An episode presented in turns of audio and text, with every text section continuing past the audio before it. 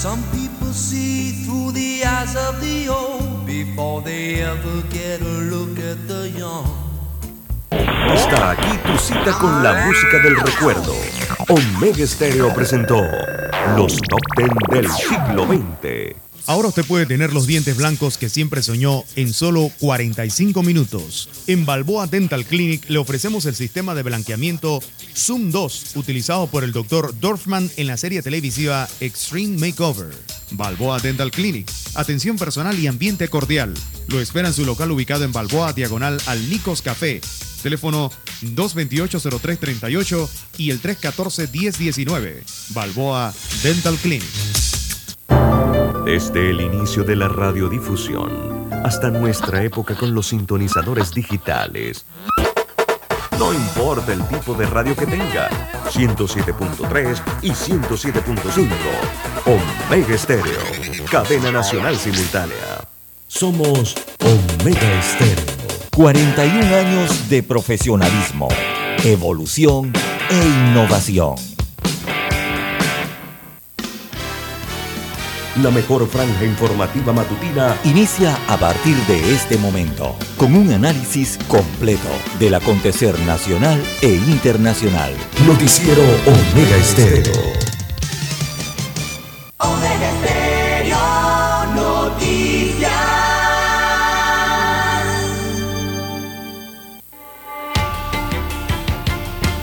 A continuación, los titulares, con los hechos que son noticias hoy.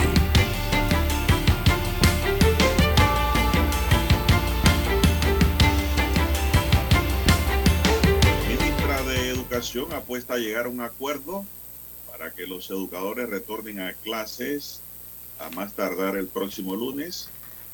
Ayer se debatía en la mesa de diálogo el tema del 6% para la educación.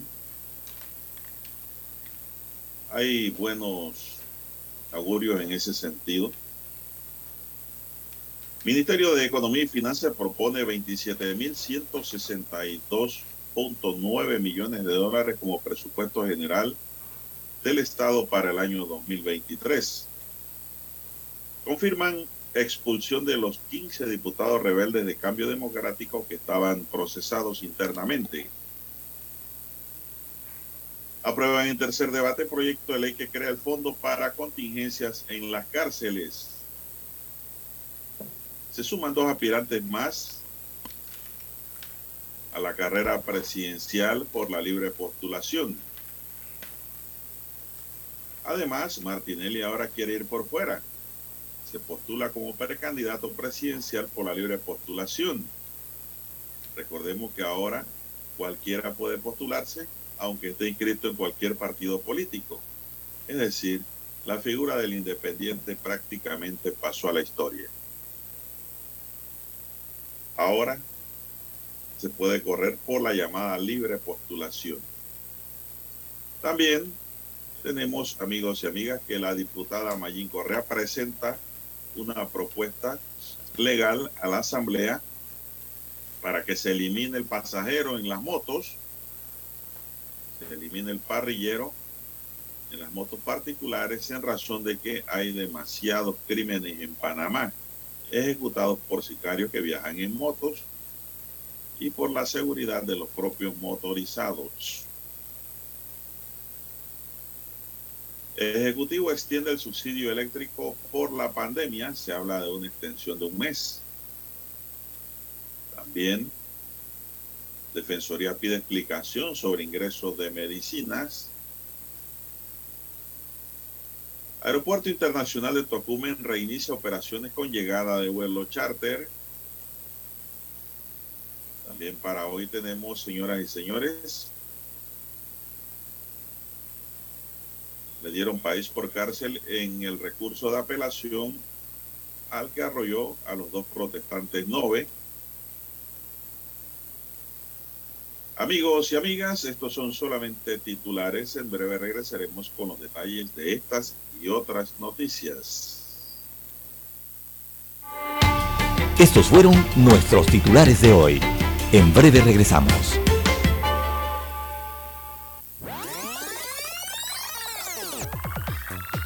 Omega Stereo tiene una nueva app. Descárgala en Play Store y App Store totalmente gratis. Escucha Omega Stereo las 24 horas donde estés con nuestra nueva app.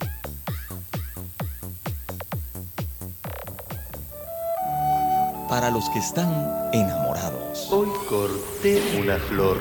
Y llovía, llovía. Esperando a mi amor. Para los despechados. Se deja de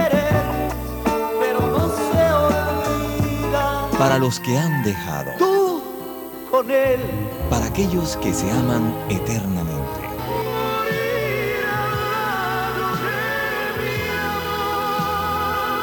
Para los que hacen propuestas indecentes.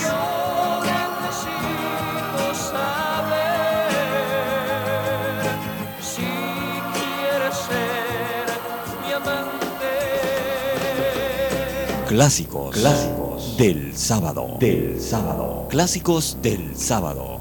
Todos los sábados por Omega Estéreo 107.3, la radio sin fronteras.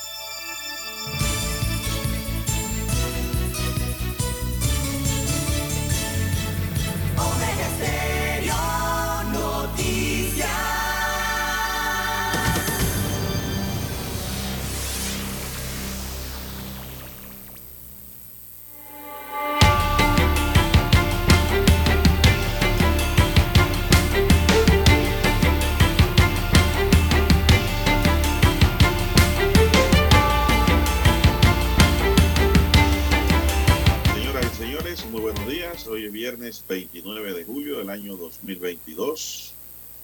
Último viernes de este año. Se fue para la historia, viernes para no volver, pero aprovechelo. Aproveche el viernes al máximo. Recuerde que hay que aprovechar cada segundo, cada minuto, cada hora de la vida, porque la vida es pasajera. Ella se va agotando. Hay gente que no le gusta hablar de esto, pero es la realidad, ¿no? entender el mundo y tener los pies sobre la tierra. Amigos y amigas, muy buenos días. Gracias por esperarnos, gracias por acompañarnos. En el tablero de controles está don Daniel Arauz Pinto y en la mesa informativa les saludamos. César Lara. Y Juan de Dios Hernández Sanjur para presentarles las noticias, los comentarios y los análisis de lo que pasa en Panamá y el mundo en dos horas de información, iniciando la jornada con mucha fe y devoción, agradeciendo a Dios por la oportunidad que nos da de poder compartir esta mañana con todos ustedes y de poder llegar hacia sus hogares, acompañarles en sus automóviles, en sus lugares de trabajo y donde quiera que usted se encuentre en esta hora de la madrugada. Gracias por esperarnos, gracias por acompañarnos. Pedimos para todos salud, divino tesoro, seguridad y protección sabiduría y mucha fe. Mi línea directa de comunicación es el WhatsApp. Ahí me pueden escribir al doble seis catorce catorce cuarenta y cinco. Doble seis catorce catorce cuarenta y cinco para cualquier información que me quieran enviar, preguntas, consultas, temas que usted quiera eh, abordar.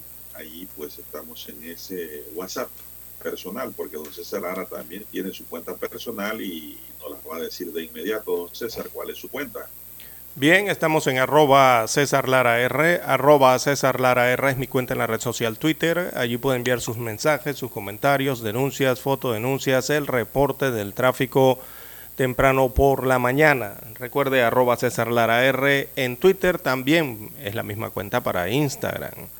Ya lo sabe usted, amigos oyentes. Buenos días a usted, don Daniel Araúz, a usted, don Juan de Dios Hernández, a todos los amigos oyentes a nivel de la República, las comarcas, provincias del área marítima cubierta por dos señales. También los que están en omegaestereo.com, allí la cobertura es a nivel mundial. Los que ya han activado su aplicación de Omega Stereo, si no la tiene, usted puede buscarla en su tienda Android o iOS. Y también los muy buenos días a los amigos oyentes que ya nos sintonizan a través del canal 856 de Tigo, televisión pagada por cable a nivel nacional. Omega Stereo llega a su televisor. ¿Cómo amanece para este viernes, eh, don Juan de Dios? Bueno, bien, gracias, muy bien. Espero que usted esté bien también. Igual. Dani también. Muy bien. Bueno, vamos a iniciar de inmediato, don César. ¿Cómo va el tema del diálogo? Oiga, ayer Cinco se tiraron horas. una caminata. Discutieron ayer. don César, los Nobel y algunos latinos ahí, algunos maestros del área de Pacora, don César, del puente Pacora, se mandaron una caminata desde allá hasta la presidencia de la República, ¿yo? Sí, más de 12 horas, ¿no? Eh, ayer Y caminando. aparte de eso, cuando llegaron empezaron a bailar. Oh, tienen energía, Lanza. fuerza. Tienen fuerza, tienen energía estos muchachos. Eh, ¿eh? No están hechos de leche condensada, no, no, no, no, que va. eh, eh, nada. recorrer ese tramo, don Juan de Dios. Eh, no, esto no es un tramo, eso es una distancia, don Juan de Dios. Desde Pacora hasta San, el corregimiento de San Felipe. O sea, son los corregimientos extremos, don Juan de Dios. El que está más hacia el área occidental de la capital o, o- o el área oeste de la capital, ¿verdad? Que es San Felipe. Y el otro extremo, que es el más oriental o el que está más hacia el este, que es el de Pacora, Bueno, allá junto con San Martín, por allá. Esa protesta, don César, que se desarrolló por toda la vía eh, que conduce a la 24 de diciembre hasta Pacora.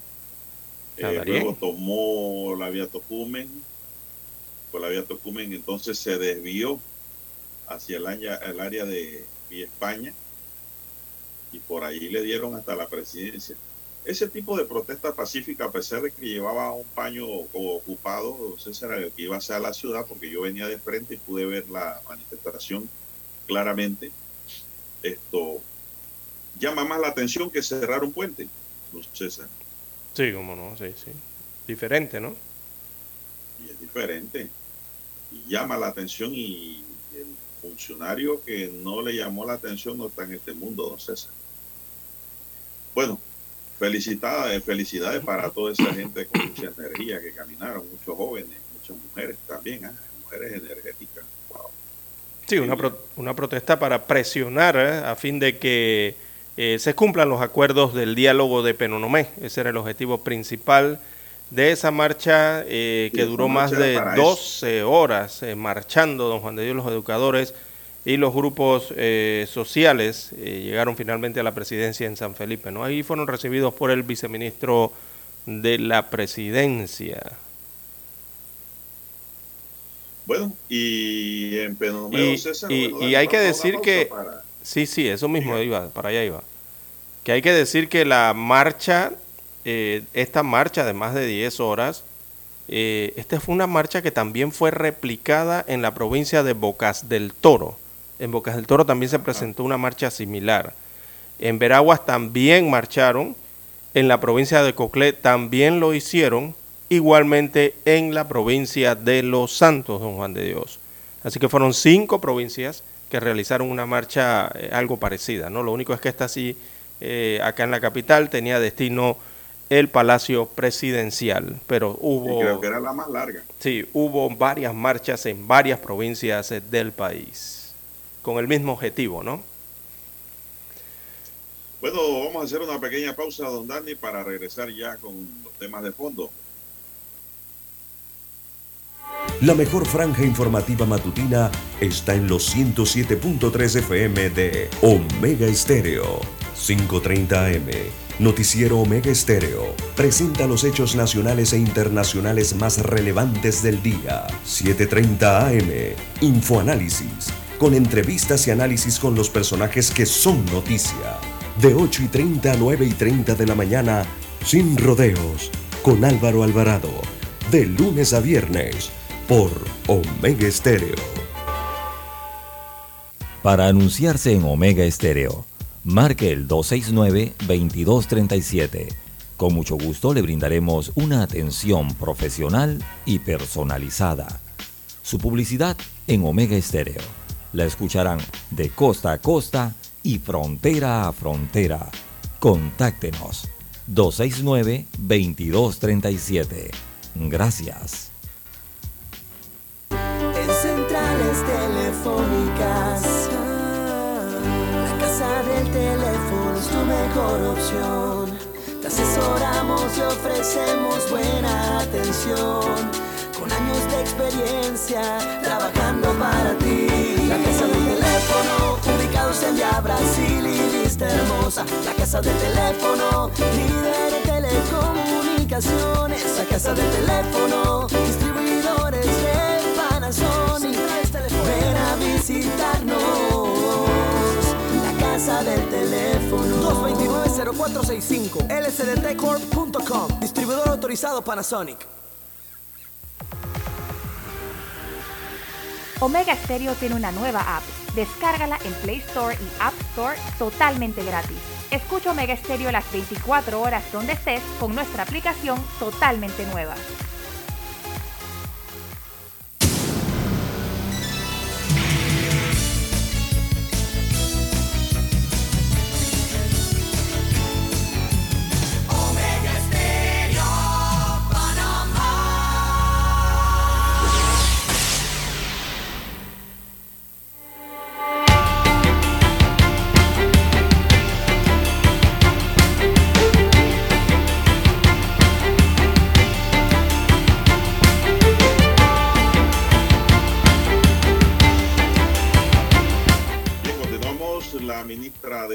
Maruja Gorday de Villalobos, llegó ayer a Penonomé para participar de la mesa de diálogo donde se discute el cuarto punto, que es la asignación de 6% del Producto Interno Bruto para el sector educativo. Gorday de Villalobos se mantiene en la posición de que se podría llegar a un consenso en el diálogo para el reinicio de clases el próximo lunes. La titular de Educación manifestó que el objeto es escuchar la propuesta de los gremios docentes y así preparar un finiquito a la huelga para recuperar los días de clase perdidos. Además, no descartó extender el calendario escolar. Definitivamente hay que hacer un ajuste del año lectivo y sé que hay una propuesta por parte de la dirigencia de los docentes para recuperación de los días, como ha ocurrido en otros momentos. Mientras tanto, algunos dirigentes magisteriales ya analizan la posibilidad de definir su retorno a clases el lunes en espera de que la mesa de diálogo se trate y resuelve, resuelva este cuarto punto. La propuesta de las organizaciones consiste en un incremento gradual del presupuesto de educación que para la vigencia fiscal de 2023 sea 5,2%, para 2024 5,5% y en el 2025 alcanzar el 6%. Esta proyección de presupuesto incluye al Ministerio de Educación, presupuesto de entidades descentralizadas del sector de educación y otros gastos, incluyendo municipios. Los docentes aglutinados en la Asociación de Educadores Veragüenses marcharon ayer también por las principales calles de Santiago, mientras continúan las negociaciones entre gremios y gobierno. Las manifestaciones se registraron así en, también en la capital, como en Changuinola y Las Tablas. En Pacora, grupos indígenas y docentes iniciaron desde tempranas horas de ayer una marcha pacífica hacia la presidencia de la República que culminó con éxito, con una danza. Eh, Kevin Sánchez, dirigente indígena de la base Pacora, señaló que en la carta exigieron la agilización de los procesos discutidos en la mesa de diálogo en lo que ya se acordó el congelamiento del precio del combustible y una rebaja en el precio de alimentos de la canasta básica. Eh, pues la mesa de diálogo ayer continuó, don César, eh, hubo un receso a eso de las 8 de la noche, pero luego más tarde continuaron hasta horas de la madrugada. Hoy debe continuar la mesa de diálogo tra tratando el tema del 6%. Posiblemente ese tema se agote entre hoy y mañana, don César. Así es, don Juan de Dios. Ayer, eh, 3.45 de la tarde, arrancó esa mesa. Eh, Sí, como no, arrancó y pues hizo un receso y luego continuó después de las 9 de la noche. 8 y 30 Bueno, de la noche puse, don César, fue que el receso y vino el 10 de la receso. Eh, allí nombraron una subcomisión para redactar eh, los acuerdos anoche, don Juan de Dios, luego de ese receso por una hora, ¿no? Eh, que se extendió, se ha extendido hasta el día de hoy. La verdad es que deben estar bastante agotados también. Recordemos que ya ha pasado más de una semana de esa mesa del diálogo, más de siete días. Se trata del tema educativo, o sea, el tema de los medicamentos y el tema educativo, o sea, el del 6%, eh, se están discutiendo al mismo tiempo en la mesa, es lo que está ocurriendo, ¿no? Eh, recordemos que constitucionalmente debe asignarse a la educación panameña el 6%, como mínimo, puede ser hasta más, no simplemente el 6%. Estos temas están siendo discutidos eh, simultáneamente en la mesa única del diálogo. El de medicinas, lo que ocurrió ayer fue que pasó a una subcomisión que analizará las propuestas de cada una de las partes. Así que también ayer se inició entonces el debate al tema educativo con las respectivas eh, exposiciones. Es lo que ocurrió ayer hasta las 8 y 30 de la noche. ¿Cómo? Me pareció muy interesante las exposiciones de los dirigentes de los gremios docentes. Eh, muy interesante de verdad porque nos pone a pensar, ¿no? Los planteamientos que ellos hacen, en lugar a dudas, son planteamientos positivos, no tengo la menor duda. Y yo sí creo que hay que eh, dedicarle, don César, mejores recursos al tema educativo en Panamá, incluyendo también el mejoramiento profesional de los educadores que se den verdaderos seminarios, verdaderos conocimientos por gente que sepan y que no sean solamente reuniones de fin de año para decir que fueron un seminario y que ya cumplieron y e inician el año escolar. También creo que hay que mejorar eso para que los educadores a su vez se conviertan en agentes multiplicadores del saber y del conocimiento hacia nuestros estudiantes. Yo sí creo que hay que meterle la mano fuerte económicamente a la educación y también en la preparación y en lo que se constituye, don César, en la actualización de los docentes en Panamá en el sector oficial, público oficial. Muy importante. Esa mesa sonó bien interesante ayer en la tarde, don César, cuando los dirigentes estaban exponiendo los diversos problemas por los que atraviesan. Son múltiples, de verdad. Son múltiples ese sentido sí creo que hay que darle, hay que dar, hay que dar ahí, don César, oportunidad que la educación mejore, porque ahí es donde está el futuro de la patria, César. Ahí no, no cabe la menor duda de la patria y de cualquier pueblo del mundo en la educación, en una buena educación. Eso es lo que se requiere. Ahora volvamos a los temas, a los años ya, los lustros, las décadas pasadas en donde la educación en el sector oficial era buenísima.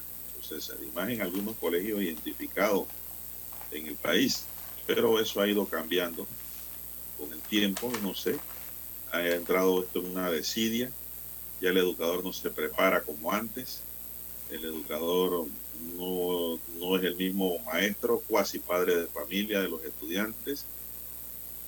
Y también pues todo eso tiene que ver con la formación que se le da en casa al niño, don César. Eh, yo estoy seguro que esto ha variado también y esto desmejora la relación educador-educando, ¿no? Un educador que no puede educar a un niño que sea patán grosero y, qué sé yo, irrespetuoso. Aquí también juegan un papel importante los padres de familia y los abuelos de familia, don César. Deben educar en casa. La escuela se forma. La escuela te forma el estudiante, pero la educación uno nace en casa sea en casa del abuelo, casa del padre o la madre, como usted quiera, pero tiene que haber una guía que oriente al niño y al adolescente eh, por los mejores caminos. Son las 5.56, no sé qué más dice hoy allá la prensa, don César, sobre este tema. Bueno, ayer la ministra de Educación habló de este tema en la mesa del diálogo, don Juan de Dios. Lo que dijo la ministra del ramo, ella es Maruja Gorday de Villalobos, ella expresaba que actualmente se destina el 5,36% del Producto Interno Bruto a la educación, fue lo que dijo ayer la ministra, o sea, unos 2.171 millones eh, de dólares aproximadamente.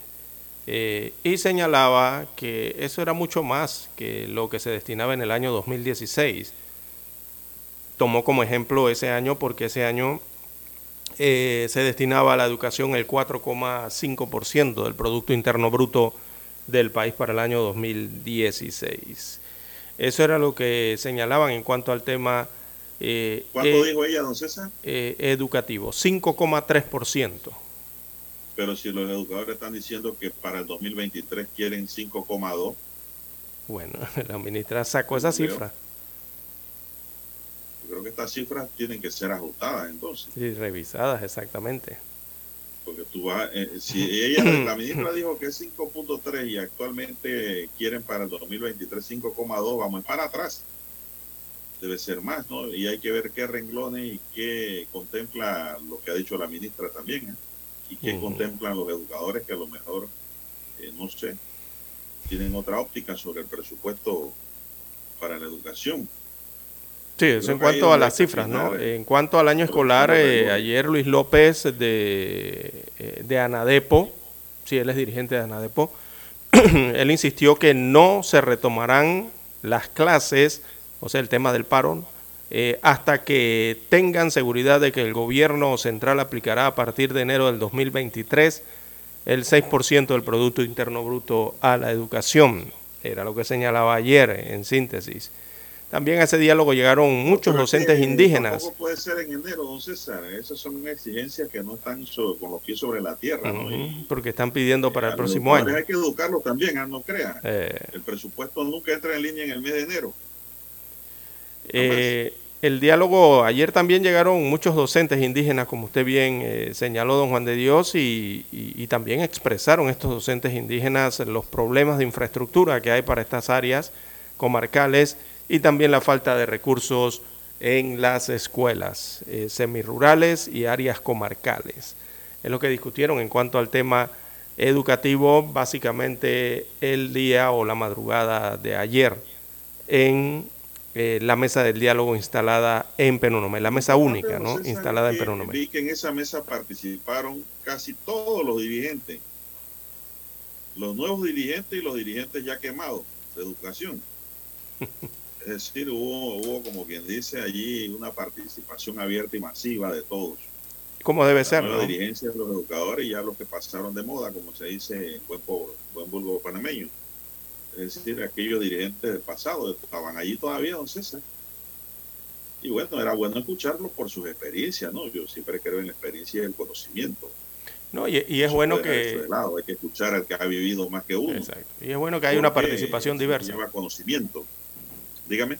Es bueno que haya una participación diversa eh, de cada Sí, sí, grupo y también de cada me sector, que los sectores sean diversos también.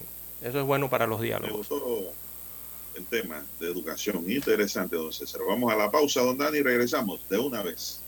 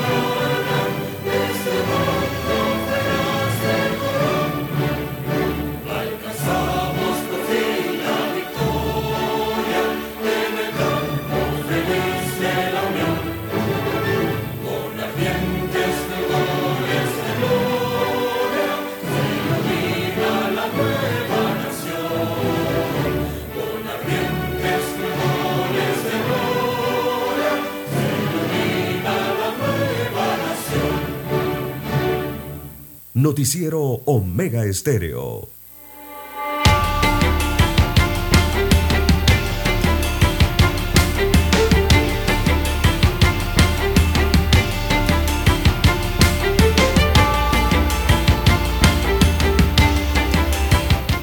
Bien, César, y sobre los medicamentos, que me parece que es un tema sumamente de- interesante.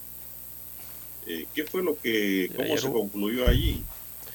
Leo Ayer- aquí, César, que el dirigente Saúl Méndez fue incisivo en esa mesa. Sí, ayer, Eh, sí. Directamente le pidió al director de la caja del seguro, a Enrique Lao, que identificara a las mafias. El funcionario pues esquivó la encerrona de preguntas y respondió que sería atrevido e irresponsable mencionar nombres. Si ustedes tienen la evidencia, interpongan la denuncia, le dijo. Horas antes la economista y profesora Maribel Gordón dijo que cinco compañías concentran el 75% de distribución de medicamentos en Panamá, siendo ella la compañía Astor del grupo Arrocha, Vallarino, grupo CG de Hasset, Impadoel, que es donde está pues la presidenta de la Cámara de Comercio y su familia, Sí, la familia la droguería Ramón González Revilla y también Reprico. El ministro de Salud, Luis Francisco Sucre, reportó que fue el movimiento social los que hablaron desde un principio sobre la existencia de mafias, no los representantes del gobierno, don César. En tanto, el Consejo Nacional de la Empresa Privada reclamó a José Domingo Ulloa, arzobispo de Panamá, mediador de este diálogo, que se están dando largas para incluir al sector privado en estas conversaciones. Quieren entrar ya. Con aguda perplejidad hemos visto que el diálogo avanza a la velocidad del pensamiento único, expresó Rubén Castillo Gil, presidente del CONEP. Un sector lo convirtió en teatro de planteamientos políticos ¿ah? que insulta y ultraja a quienes generan empleos y promueven el desarrollo. Bueno, César, yo prefiero en realidad que no generen tantos empleos, pero que no, no estrangulen al consumidor. Exacto, esa es la problemática que hay. Lo que yo preferiría como ser humano. Sí. Eh, Maribel Gordón ayer dijo que las ganancias exorbitantes eh, de los empresarios eh, farmacéuticos y el hecho de que el mercado es imperfecto, eh, ante ello se requiere regular los márgenes de ganancia, que es lo que se acababa de hacer con algunos productos eh, de la canasta básica.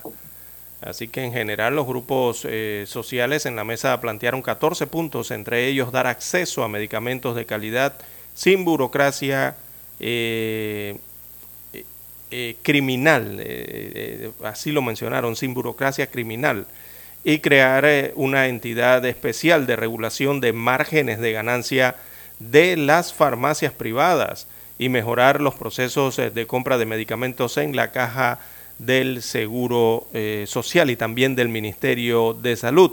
Y proponían además una mayor vigilancia de las farmacias e incentivar a inversionistas para que fabriquen medicamentos en Panamá.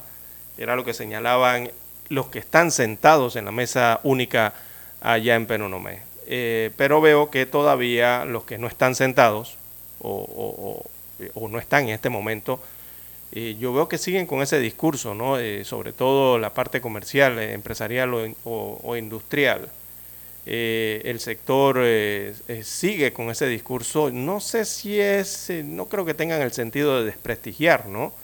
Pero mm, da un sabor eh, de desprestigiar el valor que tiene esa mesa única del diálogo en Penonomé, mismo en el que, en el que insisten eh, desde que reaccionaron, o sea, en ese mismo discurso, ¿no? Porque ayer también eh, veía que la Cámara de Comercio dijo, que forma parte de esta alianza de empresarios, dijo que no iba a reconocer lo que se aprobara en esa mesa única del diálogo, o no, o, o- o no se iba a poder aplicar, más bien, eh, creo que era la intención de lo que señalaban desde la Cámara de Comercio. Y esto lo digo porque a pesar que los empresarios eh, tuvieron, ¿verdad? Eh, la oportunidad, no quisieron verse involucrados desde el inicio que arrancó esta situación con las mesas.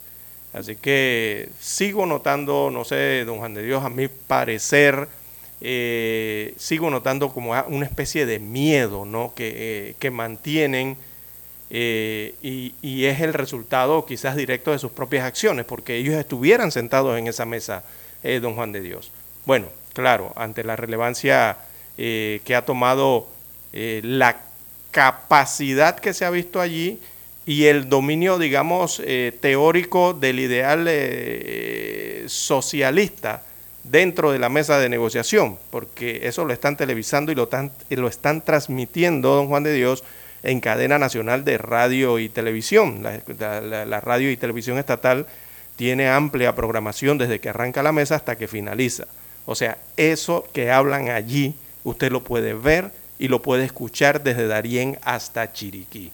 Y entonces claramente se ha visto eh, la destreza que han tenido algunos de los grupos sociales, ¿no? que, que muchos, eh, bueno, lo, lo, lo, agrupan dentro de eh, la parte izquierda política en este país, en Panamá. Pero es que, don César, le voy a decir, esto, para mí esto es una realidad la que estamos viviendo. Sí, claro. la socialdemocracia es, son los mejores gobiernos del mundo. Sí, hay pensamientos distintos en los países, don Juan de Dios diversos. Pero digo, eh, esto lo han lo, arriman hacia la izquierda. Es cierto que a la izquierda, pero es que cuando la derecha se pasa, a la izquierda tiene que jalar. Claro. Eso es algo normal. Ese es el equilibrio. O, cuando la derecha eh, o cuando la derecha estrangula que con estas partes de los de los costos y los precios de Juan de Dios, evidentemente la gente busca otra opción. ¿O no es así? No, ¿Es estrangula, así? no, asfixia. asfixia, ¿qué hace la gente? Ya cuando estrangula es que acabó con bueno, la respiración de, la víctima. Eso es lo que viene ocurriendo. Digo, nadie quiere hablar de mafia, don César, porque eh, hablan ya de grupos que grupos que controlan gran cantidad de, medicamentos. Grupos poderosos, don Juan de Dios, dígalo correctamente. Pero nadie quiere hablar de mafia porque el que habla el que hable de mafia, don César, está cometiendo un delito posiblemente puede ser querellado allí, ¿no? Entonces, por eso cuando le preguntaron al doctor Lao que dijera cuáles eran los grupos de la mafia, ¿cómo él va a decir eso? ¿Sabe por qué? Porque Guardo ¿qué silencio. significa la mafia? La mafia tiene un significado, don César. Cuando se habla de mafia, se habla de grupos de organizaciones criminales que se dedican al crimen organizado. Ahí viene. O aquellos grupos que defienden intereses económicos sobrepasando lo establecido por la ley, también puede ser. ¿no? Pero más bien cuando hablan de mafia, don César, eh, yo creo que más que todo la gente toma en cuenta el aspecto peyorativo y calificativo de delincuencia, ¿no? Por eso es que nadie quiere hablar públicamente ni culpar a nadie de mafioso, sino más bien hablan de grupos que controlan gran cantidad del rubro en el mercado. De los oligopolios y monopolios que se habla, ¿no? Eh, el grupo empresarial e industrial Don Juan de Dios eh, eh, sigue pidiendo, eso lo hemos visto, pidiendo a gritos participar en esta mesa. Y, yo creo que deben dejarlos, deben dejarlos participar, Don Juan de Dios, primero por lo que representan, ¿verdad? desde el punto de vista en el país, un, grupo importante para la sociedad panameña.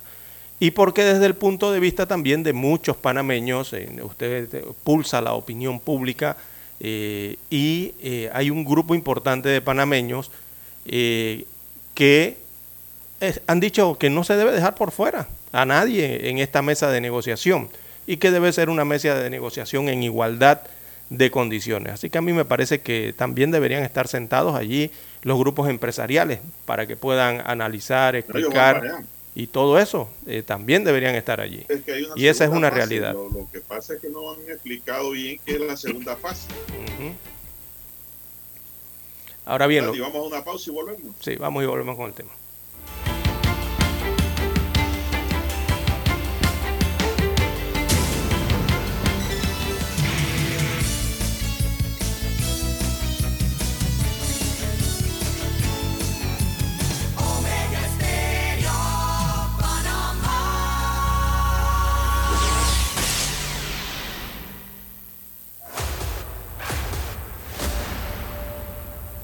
Desde los estudios de Omega Estéreo, establecemos contacto vía satélite con la voz de América. Desde Washington, presentamos el reportaje internacional.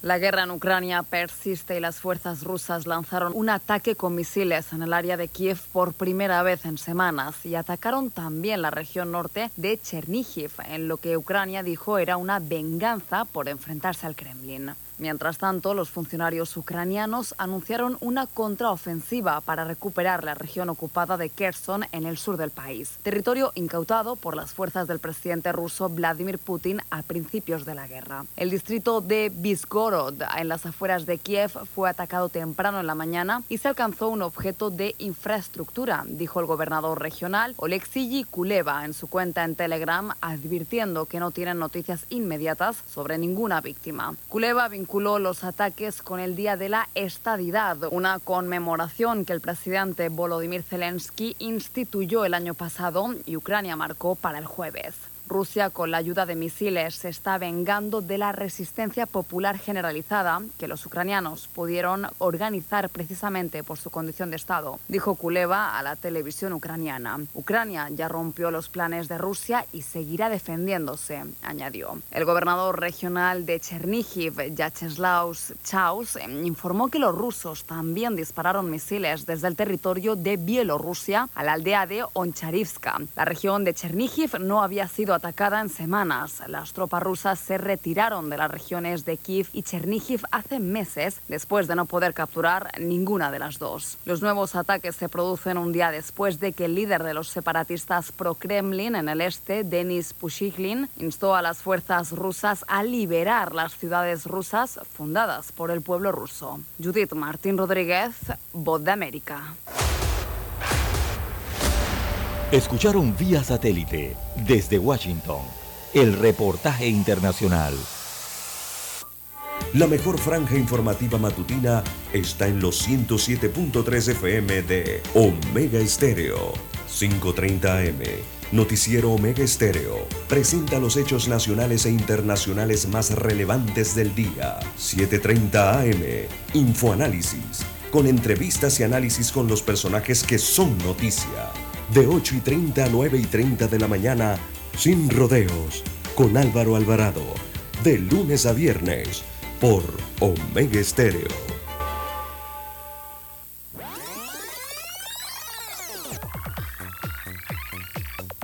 Omega Stereo tiene una nueva app. Descárgala en Play Store y App Store totalmente gratis. Escucha Omega Stereo las 24 horas donde estés con nuestra aplicación 100% renovada. Noticiero Omega Estéreo.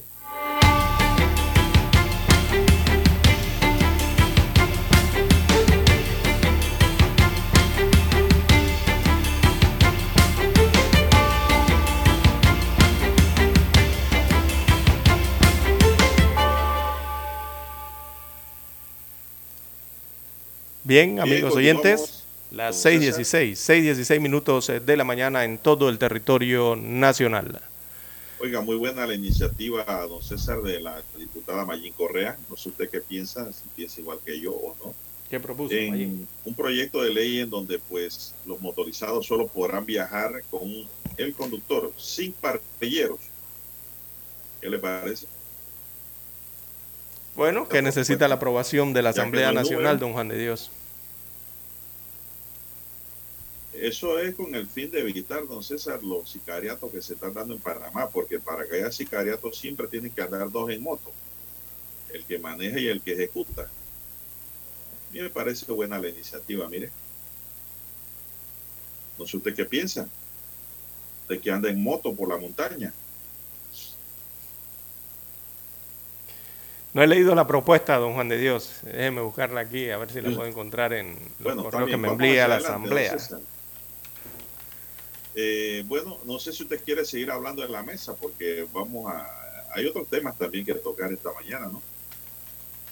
Eh, ayer se postuló también Ricardo Martinelli, dice, y lo veo una foto con Chayo Galve y el grupo supuestamente de amigos. Eh, el expresidente de la República, Ricardo Martinelli, presentó ayer jueves al Tribunal Electoral su precandidatura como presidente para las elecciones de 2024 como libre postulación. He presentado todos mis papeles para correr como candidato presidencial, dice el independiente, pero eso no existe, es de libre postulación. Lo independiente lo califica el elector Eh, o el que vota. Porque pienso ser el candidato de todos los panameños y partidarios, dice. He roto el retrovisor del odio y pase de factura para ser el candidato y presidente de todos los panameños, escribió Martinelli en su cuenta de Twitter. Eso dice él. sí.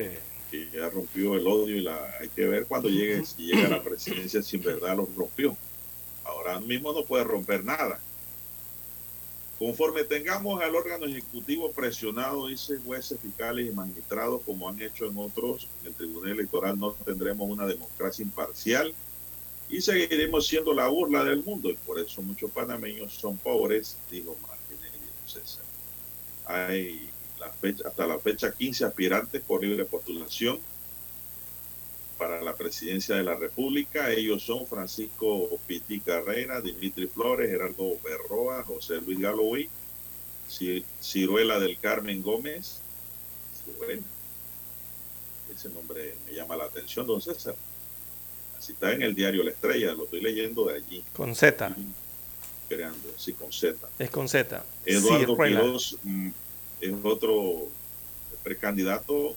eh, María Vanessa Ford, Germán Torres, Manuel Salvador Ábrego, Marcelina Bragley, Marta Roa, José Nieto y Zulay Rodríguez, Roberto Ruiz Díaz e Irben Centeno, que ayer fueron los últimos que presentaron sus documentos al Tribunal Electoral, don César. Los aspirantes ahora tienen hasta el 31 de julio de 2022 para presentar su solicitud para ser reconocido como precandidato, es decir, hasta el domingo, ¿no? Así es. Bueno, así que bueno, ayer también de una vez circularon los memes, don César, y eh, informaciones en redes que decían que lo que Martinelli quería era conseguir otro fuero electoral. Mm, no, Pero no, no ellos han desmentido eso. No puede. César. Y pues esto ante ello, yo creo que el código electoral es claro, don César. Sí, el artículo 314, creo, me parece que es el del nuevo código Sí, electoral. el, ca- eh, eh, el artículo 314 dice que quien le, a quien le hayan levantado el fuero electoral, aunque pudiese conseguir la misma figura dentro de un proceso, pues ya no vale. Correcto. Buena explicación latina y popular. Es decir, él tiene que enfrentar el juicio del caso de Brecht. Para el que le fue levantado el fuero electoral, exacto. En el caso de Brecht.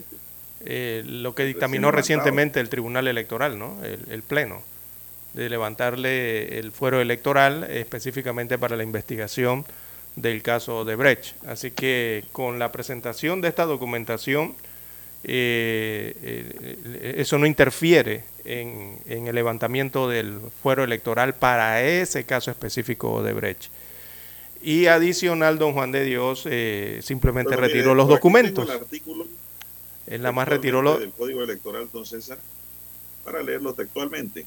Leo. Adelante, adelante, déjame buscar la gaceta. Bueno, es el artículo 314 que dice, una vez levantado el fuero electoral penal dentro de un proceso, no será necesario solicitar nuevamente su levantamiento en caso de que el aforado adquiera nuevamente el fuero por cualquiera otra situación. Más claro no puede estar, entonces. Exactamente. Eh, para lo que se le fue levantado. fuero. Dentro del caso que, que le levanta, dentro del que le levantaron el fuero. Está Lo clarito. discutible sería, don César, para otro caso, ¿no? Exacto. Si fuese otro caso, ya fuese otra, otra situación. Es otra situación. Exactamente. Son las 6.22 minutos. Así es. Y adicional, don Juan de Dios, Ahora, recordemos que él César, yo presentó... siento que esto, esto de que usted está en un partido político y se puede postular como... Ah, no, eso que va. Es, es un relajo. No, no, eso, eso que va, don Juan de Dios. Esto no tiene sentido, don César. Eh, Eso, e- eso es, eso yo al final lo veo como si fuese hacer lo contrario de lo que dicen los estatutos en el partido en que estás inscrito. Eh, eso es trastocar los ideales del partido en que estás inscrito.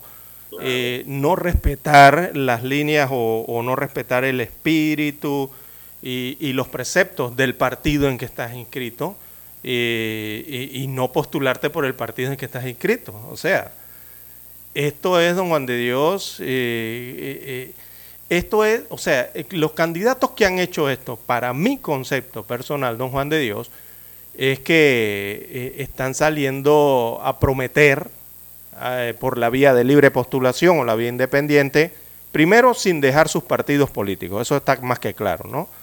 Eh, y ya no son independientes. Exacto, ya no son independientes. Y eso trae, y eso trae otra situación. Que uno la puede decir en buen panameño, mire, eso es como cuando usted está casado, don Juan de Dios, usted tiene un matrimonio, ¿verdad? Con su esposa. Entonces, usted está casado, pero usted se va por allí y le propone matrimonio a otra mujer, que no es su esposa, estando casado, don Juan de Dios. O a, o a otro esposo. Eh, Exacto, al revés. Y en tal caso son damas las que se están postulando, ¿no? cosa. Sí, bueno, pues exacto, sí, lo que, si son damas las que se están postulando. Entonces es algo como así. O sea que usted siente que hay como una bigamia Exacto, don Juan de Dios. política. Políticamente Bigamia hablando en este es caso.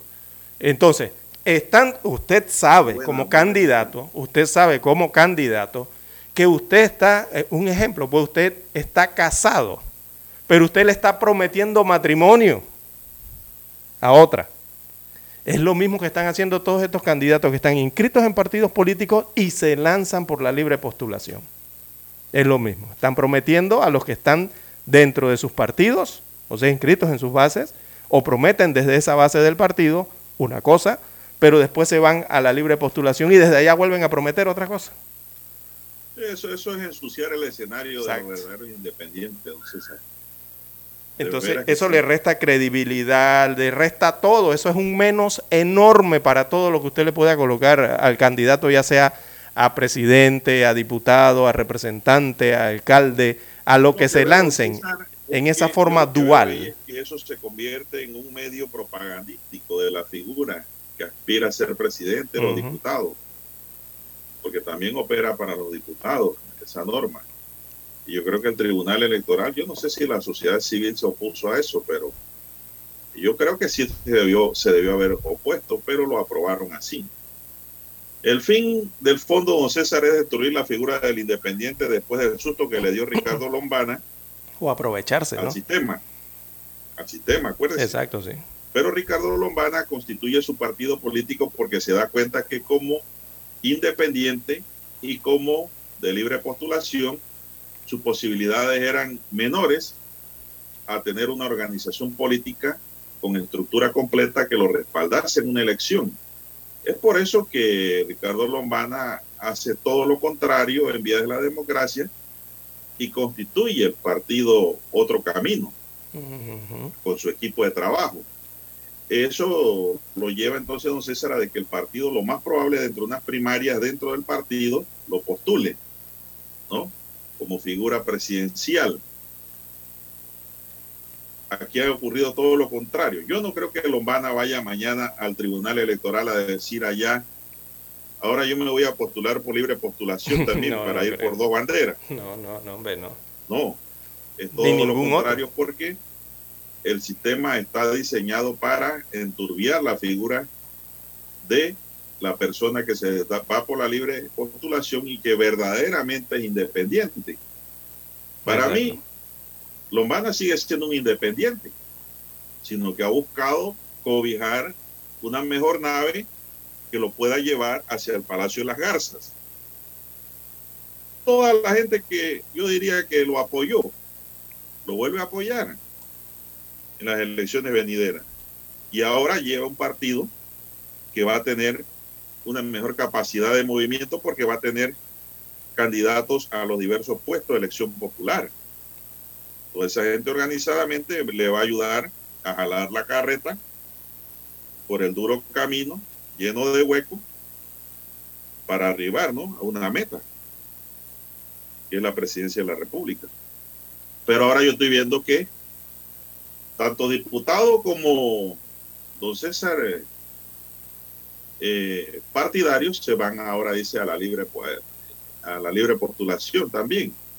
Yo no entiendo esa norma y usted lo ha explicado muy bien. Eso es como especie de una bigamia política. César. Así es, está clarito. O sea, ¿quién, eh? ¿quién estando casado le promete matrimonio a otra? Nadie, a nadie se le oh. ocurriría, don Juan de Dios. ¿Eh? Bueno, Imagínese usted, no pero vamos, vamos a y no tomar... haga pensar y hablar a la gente. Bueno, pero si es que es así. Por ejemplo, lo voy a tomar a usted como ejemplo. Yo sé que usted es una persona de bien. Eh, por ejemplo, usted está casado, ¿no? A usted se le ocurriría prometerle matrimonio, sabiendo que está casado y que tiene el anillo allí en el dedo, en la mano izquierda, de matrimonio, eh, se casó por la iglesia y todo, todo lo que usted quiera. Eh, usted sabiendo que está casado, ¿usted le prometería matrimonio a otra mujer? Si se lo pudiera prometer, allá la tonta que se lo creería. Exactamente, don Juan de Dios, dio clarito. Y así ¿Eh? mismo pues, pasa acá en la política. Así mismo es. Quieren sumar.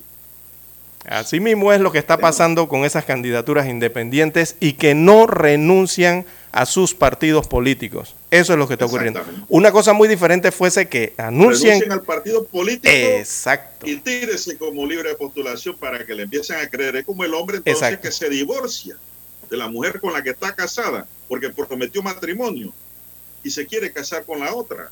Exactamente. Así mismo es, clarito. Pero no, aquí quieren es bigamia política. Vamos a la pausa para escuchar el periódico, don Dani.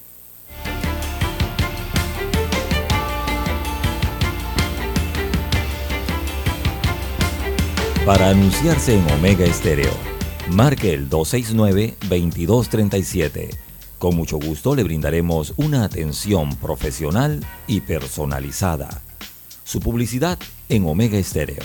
La escucharán de costa a costa y frontera a frontera. Contáctenos 269-2237. Gracias. Omega Estéreo, 24 horas en FM Estéreo. Desde los estudios de Omega Estéreo, establecemos contacto vía satélite con la voz de América. Desde Washington, presentamos el reportaje internacional.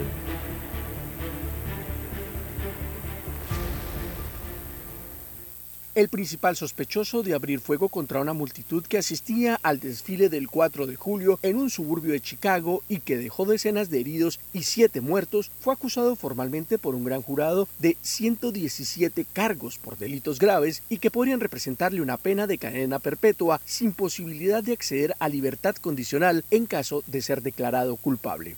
Robert E. Crimo III, de 21 años, fue acusado de 21 cargos de asesinato en primer grado, 48 cargos de intento de asesinato y 48 cargos de agresión agravada, en un caso en el que la Fiscalía previamente había presentado siete cargos relacionados con esta tragedia. Los fiscales que atienden el caso aseguran que Crimo admitió ser la persona que disparó contra la multitud en el momento en que fue apresado por las autoridades, minutos después del incidente, y según la ley de Illinois, esta podría ser una causa probable para proceder al juicio. Sin embargo, el público no conocerá los procedimientos del gran jurado ni los abogados defensores podrán contrainterrogar a los testigos. Por su parte, el fiscal estatal del condado de Lake, Eric Richard, agradeció a las personas y a los fiscales que aportaron pruebas ante el jurado y en un comunicado de prensa aseguró textualmente y citamos, nuestra investigación continúa y nuestros especialistas en víctimas están trabajando las 24 horas para apoyar a todos los afectados por este delito que llevó a la presentación de 117 cargos por delitos graves. Este tiroteo en Highland Park, Illinois, el día de la independencia, hace parte de una seguidilla de ataques con armas de fuego que se han reportado en diferentes lugares de la nación durante los últimos meses, despertando la indignación de los estadounidenses. Uno de los casos de las víctimas de este ataque es el de un niño de 8 años que recibió un disparo por la espalda que afectó varios órganos vitales y que actualmente se encuentra paralizado de sus miembros inferiores. Sin embargo, la madre del menor, que también fue herida por una bala en su pierna, confía en su recuperación y en la de sus dos hijos que resultaron heridos en el tiroteo. Héctor Contreras, Voz de América, Washington. Escucharon vía satélite desde Washington el reportaje internacional.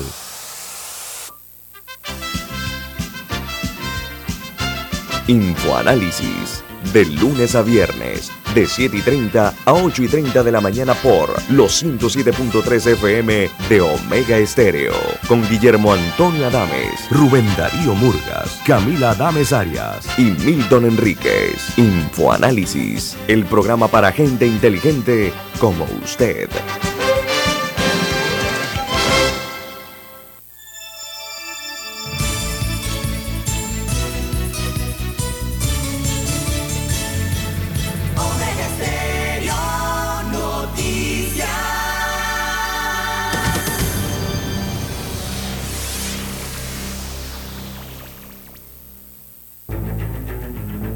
Las noticias impresas en tinta sobre papel. Con ustedes. Escuchando el periódico. Los titulares de las primeras planas de los diarios estándares de circulación en Panamá.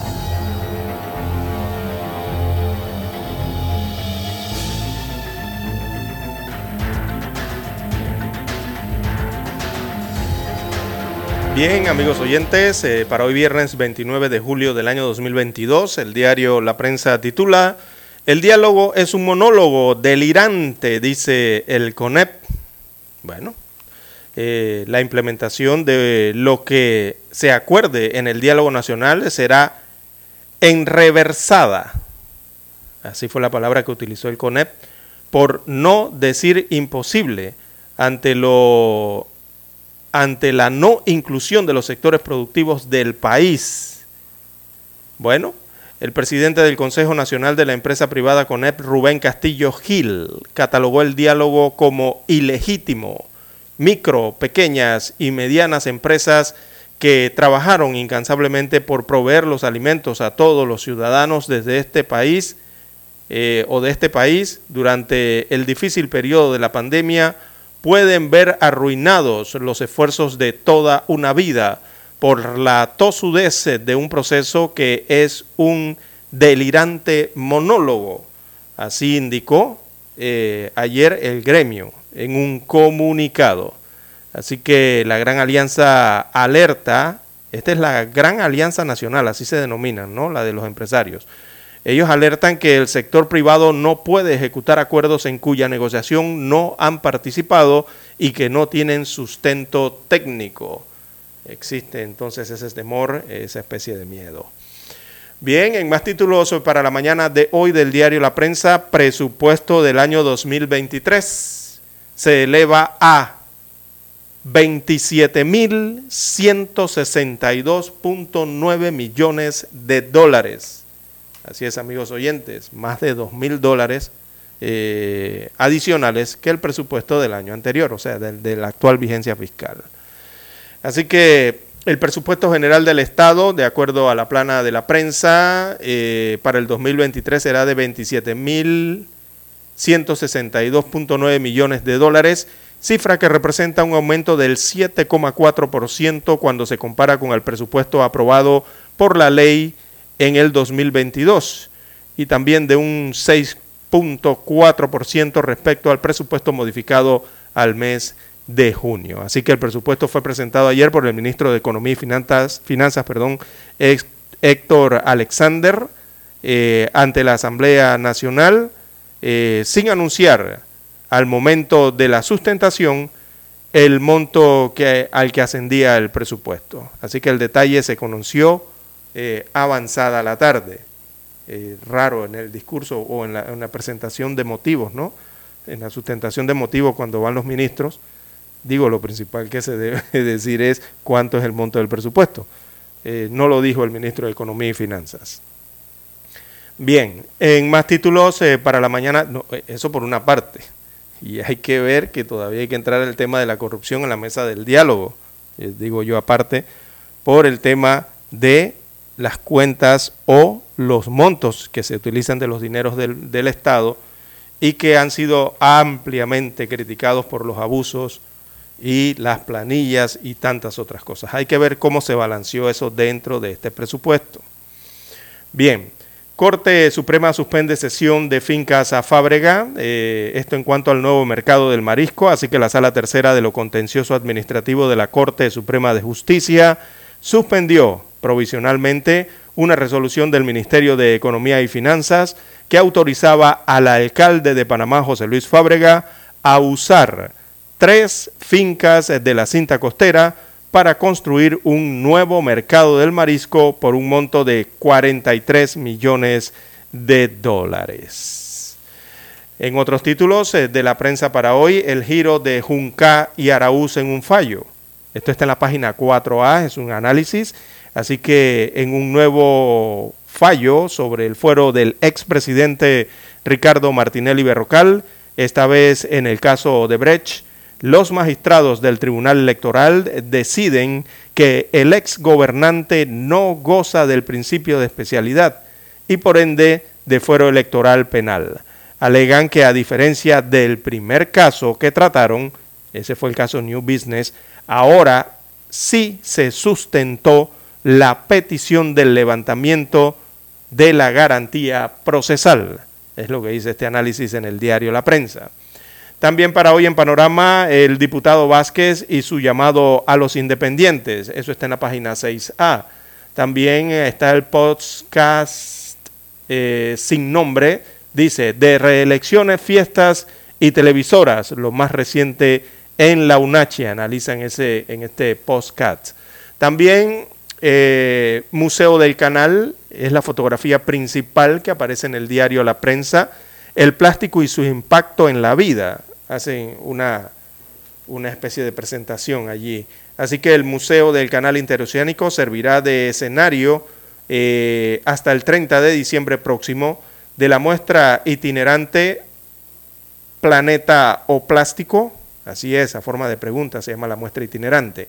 Esta es una muestra organizada por la Sociedad eh, National Geographic eh, con el propósito de hacer un llamado a la acción de a la acción eh, y generar también un cambio decisivo hacia la correcta disposición de los desechos del plástico. Muestra la gráfica captada en el interior del Museo del Canal de Panamá, ubicado en el corregimiento de San Francisco.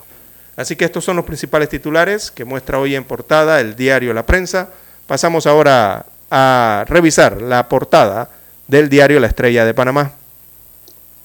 Así es, la estrella de Panamá para hoy, nos dice ministra de Educación apuesta a llegar a acuerdos para el retorno a clases el próximo lunes.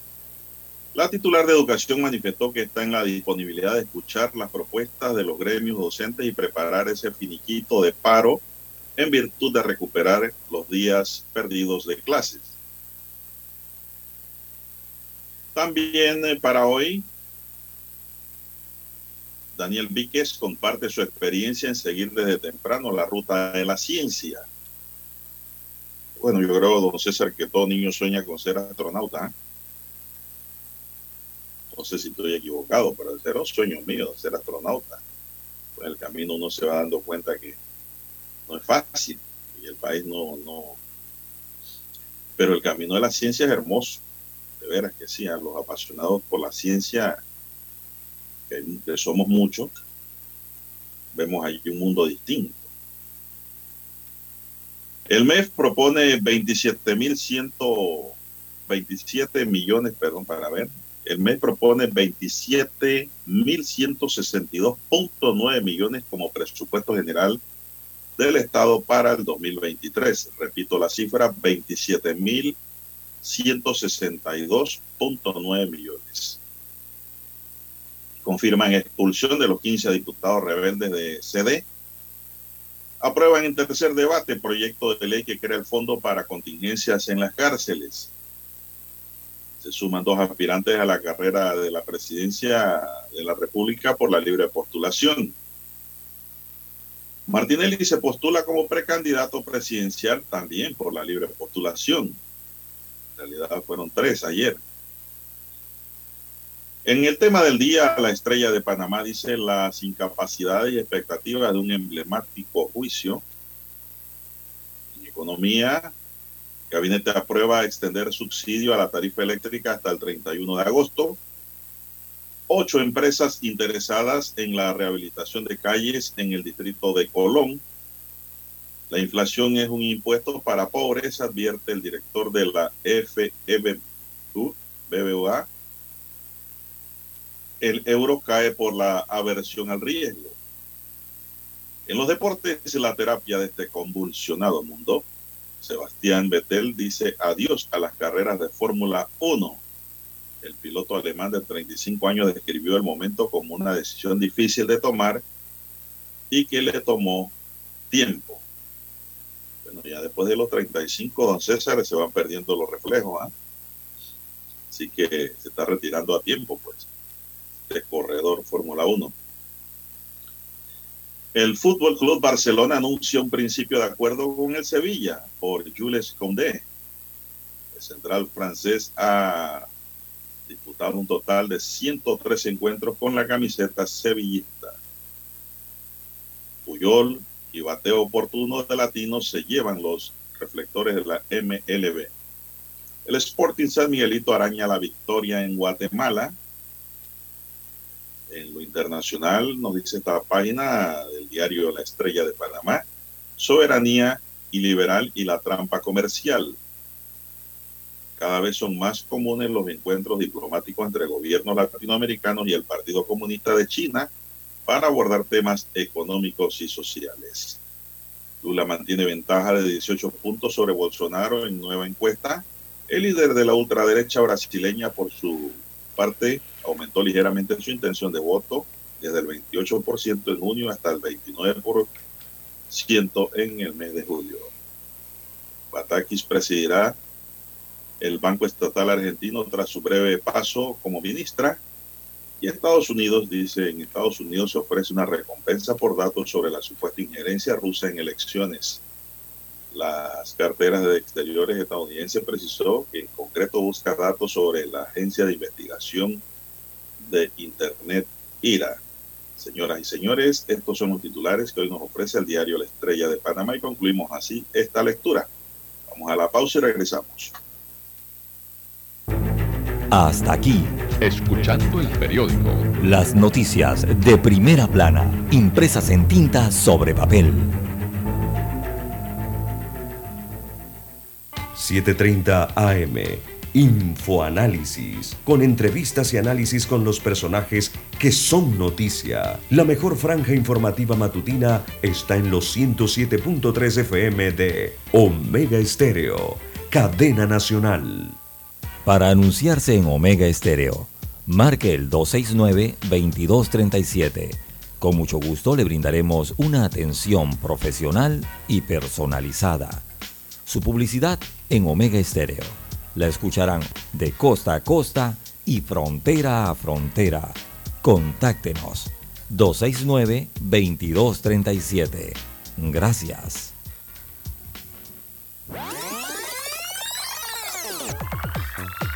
Omega Stereo tiene una nueva app. Descárgala en Play Store y App Store totalmente gratis. Escucha Omega Stereo las 24 horas donde estés con nuestra nueva app. Noticiero Omega Estéreo.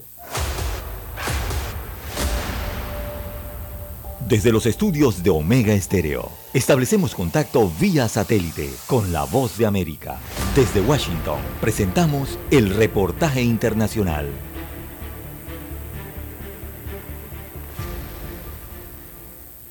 El aumento de casos de COVID-19 ha llevado al gobierno del presidente Guillermo Lazo a anunciar que a partir del primero de agosto se abra una nueva campaña de vacunación para las personas que necesitan el refuerzo y que corresponde a una tercera aplicación, pues hasta el momento solo el 39% de los 18 millones de habitantes la han recibido. Cristina Aldas, gerente del Plan de Vacunación Nacional, destacó necesitamos mínimo tener el 80% de cobertura de cada grupo de edad. La inmunidad de la vacunación va disminuyendo. El refuerzo ya se ha demostrado que protege más del 98% de hospitalizarse en UCI y más del 80-88% para hospitalizarse en hospitalización COVID. Hasta el momento, la población más vulnerable corresponde a las personas mayores de 50 años. De estas, solamente un 4,5% ha accedido a colocarse el segundo refuerzo, por lo que se llama a la población a estar más atenta para lograr el objetivo de inmunidad. Los sectores estratégicos y el sector privado deben evaluar la aplicación del teletrabajo y organizarse de acuerdo a las necesidades. El ministro de Trabajo, Patricio Donoso, mencionó que se están dando pasos en este proceso. Si es que así lo decide la autoridad máxima de cada entidad pública, ese aforo puede ser el eh, completo o puede ir variando de acuerdo a su propia realidad y a su propia necesidad. Más de 400.000 empleados públicos deberán acogerse al método del teletrabajo y se anunció la modificación de los aforos para eventos públicos, además del uso de la mascarilla o barbijo en interiores y exteriores de los recintos. El Comité de Emergencias, el COE, mencionó que se revisará diariamente el aumento de casos para ir modificando las acciones y proteger a la población. En los últimos cinco días los contagios se elevaron en más de 4.000 sobre la cifra registrada en las últimas cuatro semanas. Giselle Jacome, Voz de América, Quito. Escucharon vía satélite desde Washington el reportaje internacional. La mejor franja informativa matutina está en los 107.3 FM de Omega Estéreo, 530 AM Noticiero Omega Estéreo presenta los hechos nacionales e internacionales más relevantes del día. 7:30 AM. Infoanálisis. Con entrevistas y análisis con los personajes que son noticia. De 8 y 30 a 9 y 30 de la mañana, sin rodeos, con Álvaro Alvarado.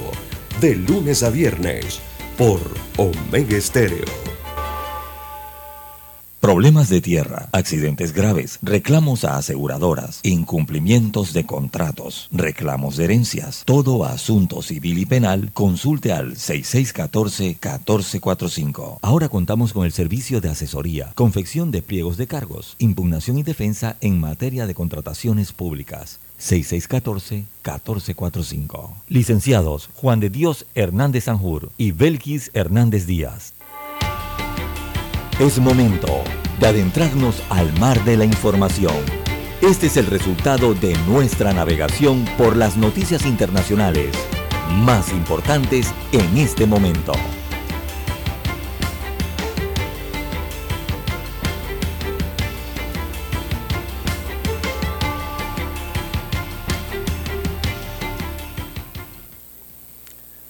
Bien, el gobierno de Estados Unidos ofreció ayer una recompensa de 10 millones de dólares por información sobre la presunta injerencia rusa en sus comicios, tanto en el pasado como en la actualidad, a unos meses de que se celebren elecciones de medio mandato en noviembre.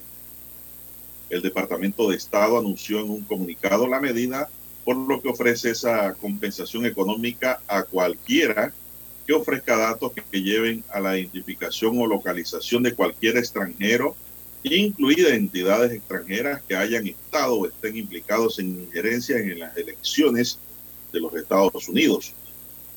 La recompensa también se ofrece a quien dé información que sirva para prevenir o frustrar un acto de ese tipo.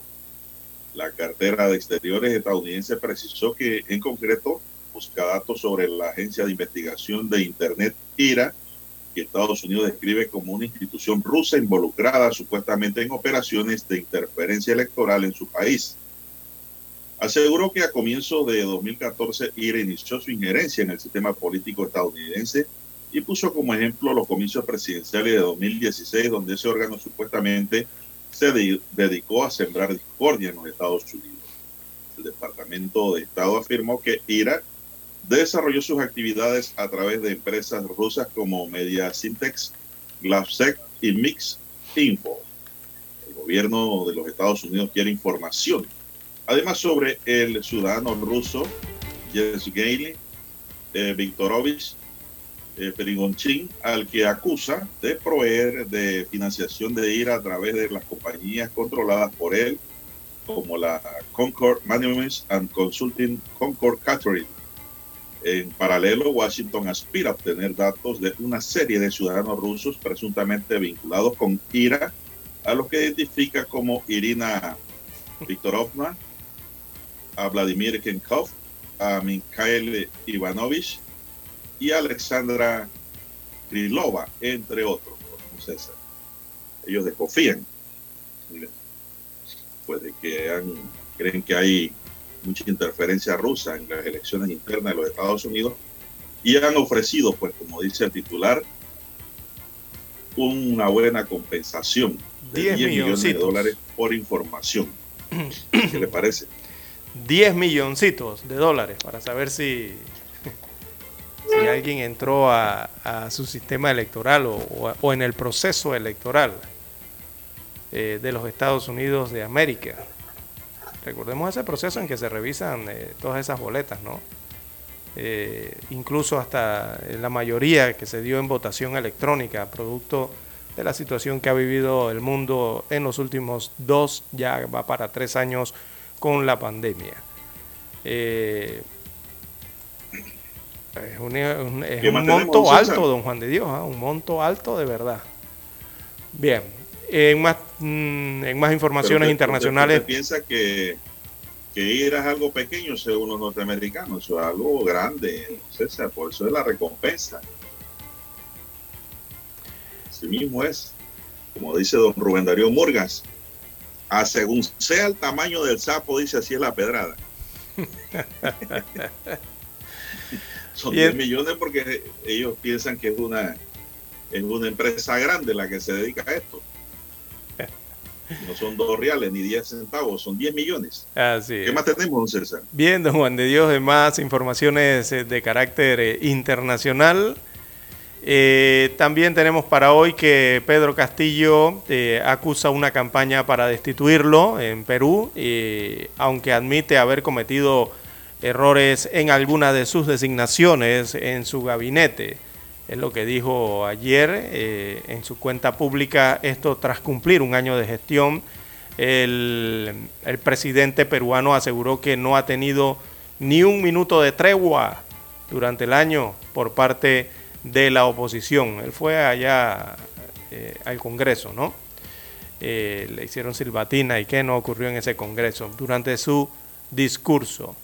Así que dice que ha recibido una bofetada de aquellos que no aceptaron perder por el voto del pueblo peruano. En este segundo año no voy a poner la otra mejilla, sino que voy a extender la mano para trabajar juntos en beneficio del pueblo a partir de los objetivos nacionales de desarrollo, según expresó en su discurso eh, en el Congreso. Así que el hombre no va a poner la otra mejilla para el segundo año. Bueno, parte de lo que ocurrió ayer eh, en Perú, eh, mucho se hablaba eh, en las redes sociales de un supuesto golpe de Estado y de que habían sitiado el aeropuerto internacional de Lima. Y bueno, todos esos eran simples rumores de lo que estaba ocurriendo realmente allá en este país suramericano. Bueno, César, un drama se vivió en Nicaragua un total de 16 personas, incluyendo 13 venezolanos, murieron en Nicaragua cuando el autobús en el que viajaban se precipitó en un abismo en la zona norte del país centroamericano, informó ayer la policía nicaragüense. El accidente ocurrió en la noche del miércoles en una pendiente sinuosa conocida como Cucamonga, ubicada en el departamento de Estelí, 170 kilómetros al norte de Managua, confirmaron las autoridades. Entre las víctimas, divididas en 11 varones y 5 mujeres, además de los 13 ciudadanos venezolanos, hay un nicaragüense y dos que no han sido identificados de acuerdo con el reporte oficial emitido por la policía. Otras 47 personas que la policía nicaragüense no identificó resultaron lesionadas y reciben atención en el Hospital San Juan de Dios en la ciudad de Estelí. Quiere decir que este autobús, don César, iba hasta la puerta. Así es. Lleno. Bueno, lamentable el hecho. Sí, el autobús primero impactó con, con dos automóviles y de allí se fue entonces a un precipicio. Eh, al perder el control el conductor, evidentemente, del autobús, ¿no? Y cayó entonces en ese eh, precipicio, en este accidente eh, brutal, impactante, ¿no? Allá en Nicaragua. Bueno, una lástima, la verdad. Migrantes que. Muy empinado, César. Sí, y migrantes, ¿no? Que tienen como destino Estados Unidos de América. Bien, son las 6:57 minutos. Bueno, en más informaciones eh, de carácter internacional, Biden y Xi Jinping eh, dialogaron por más de dos horas en medio de las fuertes eh, tensiones y amenazas por la situación que ocurre en Taiwán. Así que se trata de la quinta llamada telefónica. Esa llamada duró dos horas entre ambos líderes eh, desde que el mandatario estadounidense llegó a la Casa Blanca en enero del año 2000, eh, fue el 2021 que Biden llegó a la presidencia de los Estados Unidos de América. Ya han hecho cinco conversaciones vía telefónica estos dos mandatarios, el asiático y el norteamericano. Eh, no han dado detalle aún del contenido de la llamada, no, no, no dijeron de qué hablaron, pero sí que hablaron más de dos horas. Y si dicen algo, no dicen lo que hablaron. Exactamente. La Procuraduría de Colombia destituyó e inhabilitó por 12 años al ex senador Bernardo Miguel Elías Vidal por recibir 365 mil dólares de parte de la constructora brasileña Norberto de Brecht para que fuera favorecida con colombiano.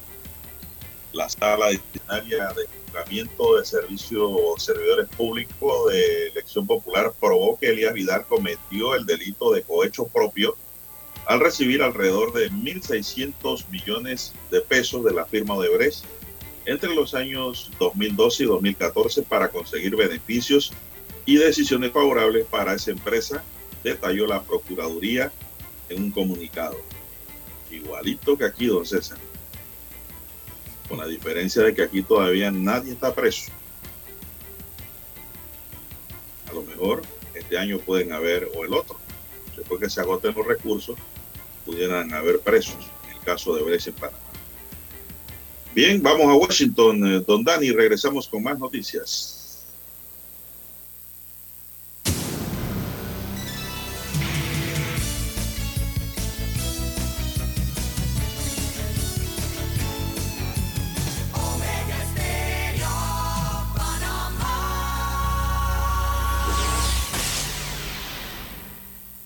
El satélite indica que es momento de nuestra conexión. Desde Washington vía satélite y para Omega Estéreo Panamá, buenos días América.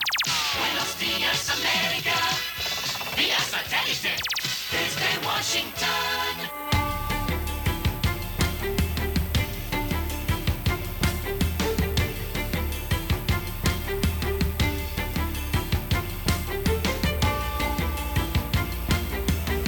Desde Washington les informa Henry Llanos. Una recesión preocupa al gobierno de Estados Unidos, pero las cifras económicas más recientes parecen ir en la dirección equivocada. Nos informa Jorge Agobián. La caída de la economía estadounidense por segundo trimestre consecutivo pone al país en un escenario de recesión técnica, según el concepto de algunos economistas, pero no en la óptica de la Casa Blanca, y al menos como el presidente Biden y la secretaria del Tesoro lo transmitieron públicamente este jueves. En Estados Unidos, la Oficina Apartidista de Investigación Económica es la encargada de definir cuándo el país entra en recesión. La comisión toma en cuenta, además de la caída del Producto Interno Bruto, las cifras de empleo, sueldos y otros factores. Jorge Agobián, Voz de América. La llegada masiva de inmigrantes en autobuses a Washington, D.C. provocó que la alcaldesa Muriel Bowser haya solicitado a la Casa Blanca ayuda de la Guardia Nacional para hacer frente a lo que considera una crisis humanitaria. Seguimos muy enfocados en que el gobierno federal haga su parte y tome la iniciativa para abordar lo que vemos como una crisis humanitaria creciente con personas que buscan asilo, que cruzan el país para llegar a sus destinos finales, dijo Bowser el jueves en una conferencia de prensa. El gobierno de Argentina hizo cambios en el gabinete de ministros y formó un superministerio de economía. Nos informa Juan Ignacio González Prieto. La crisis económica y política no da tregua al presidente argentino Alberto Fernández, que tuvo que transferir todo el poder de su administración al presidente de la Cámara de Diputados, Sergio Massa. El mandatario recibió la renuncia de sus hombres de confianza, el secretario de Asuntos Estratégicos Gustavo Vélez, el ministro de la Producción Daniel Scioli, el ministro de Agricultura Julián Domínguez y la recientemente asumida ministra de Economía Silvina Batakis, que se hará cargo del Banco Nación. Juan Ignacio González Prieto, Buenos Aires. El referéndum para la aprobación de un nuevo y discutido código de familia se realizará en Cuba el 25 de septiembre y deberá contar con el sí de la mayoría simple de los votos válidos para ser adoptado, según informaron autoridades. La presidenta del Consejo Electoral Nacional, Alina Baiceiro, mostró durante una conferencia de prensa el jueves una primera versión de la boleta que los cubanos mayores de 16 años deberán rellenar y esta papeleta cuenta con una sola pregunta. ¿Está usted de acuerdo con el código de familia? Desde Washington vía satélite y para Omega Estéreo de Panamá hemos presentado Buenos Días América. Buenos días, América. Vía satélite. Desde Washington. La mejor franja informativa matutina está en los 107.3 FM de Omega Estéreo. 5.30 AM. Noticiero Omega Estéreo. Presenta los hechos nacionales e internacionales más relevantes del día. 7.30 AM. Infoanálisis. Con entrevistas y análisis con los personajes que son noticia. De 8 y 30 a 9 y 30 de la mañana. Sin rodeos. Con Álvaro Alvarado. De lunes a viernes. Por Omega Estéreo. Desde hace 60 años, Industrias Correagua trabaja para este país porque cree en Panamá y su crecimiento. Haciendo los techos que te protegen de la lluvia, haciendo que el edificio donde trabajas sea más fuerte y duradero y que la escuela donde estudian tus hijos sea tan sólida como su futuro. Dentro de miles de edificios, casas y estructuras de este país, corre algo tan fuerte como el orgullo panameño. Industrias Correagua, 60 años siendo el acero que hace fuerte a Panamá. Estéreo Noticias.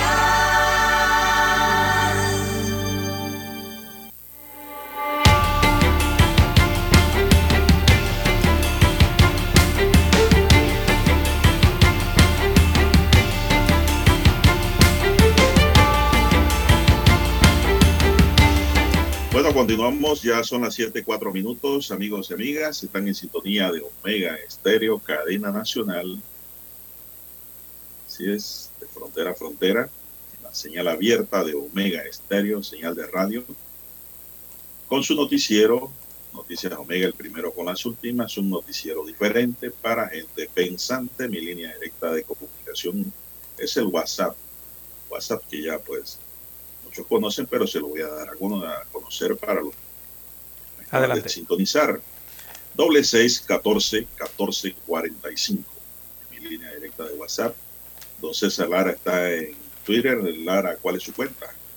Bien, estamos en redes sociales, en arroba César Lara R, arroba César Lara R es mi cuenta en la red social Twitter, también la misma para la red social Instagram. Allí sus mensajes, comentarios, denuncias, fotodenuncias, el reporte del tráfico temprano por la mañana. A ver cómo anda esa situación. ¿Qué dicen las redes, don Juan de Dios? ¿Qué opina la gente? Bueno, la gente está opinando. Sí, vamos, vamos a dar eh, aquí a, a ver qué me ha dicho la gente. Vamos a ver exactamente, vamos a ver eso. Así es, dice un oyente aquí. Bueno, le gustó a la gente su tema de la bigamia política. Dice, bigamia política con geishas políticas. Buen día, estimado don Juan de Dios. Saludos a la mesa presente. Gracias por escucharnos. Buenos días, saludos, el 0751. Dice, buenos días, saludos. Ayer pasé por varios super chinos en San Carlos, no tienen arroz. Y el que tienen está a casi 4 dólares por las 5 libras. ¿Por qué será? Si hay arroz suficiente, Uh, don César. si nunca ha dejado, de- nunca ha faltado el arroz. Es raro eso, ¿no? Así es. Y Por también ayer, escribe un oyente, dice, soy de Capira, excelente programación, licenciados. gracias. Gracias, bueno, gracias por escribirnos. Así es. Ayer Dice aquí otro oyente, colega, dice esa sinvergüenzura en, en una fauna política. Ahí sería un mono tití. Se agarra con la mano y con el rabo de la rama. Los de caso de independencia, dice también dentro de esa gama está Zulay que se postula y es miembro del PRD. Sí, igual, igual, igual. Es, es lo mismo, el mismo sentido. Dice aquí otro oyente, buen día estimado. Se mueve el WhatsApp, entra mucho WhatsApp a la vez. Dice, escuchando el tema de los candidatos a la presidencia, vemos cómo se siguen burlando. Así es, los politicuchos del pueblo con sus artimañas. Qué lástima no tener quien represente de forma honesta, dice en lo independiente y en los partidos, dice este oyente. Bueno, muy bien, gracias por escribirnos. Eh, bueno, pasando a otra nota rápidamente, don César.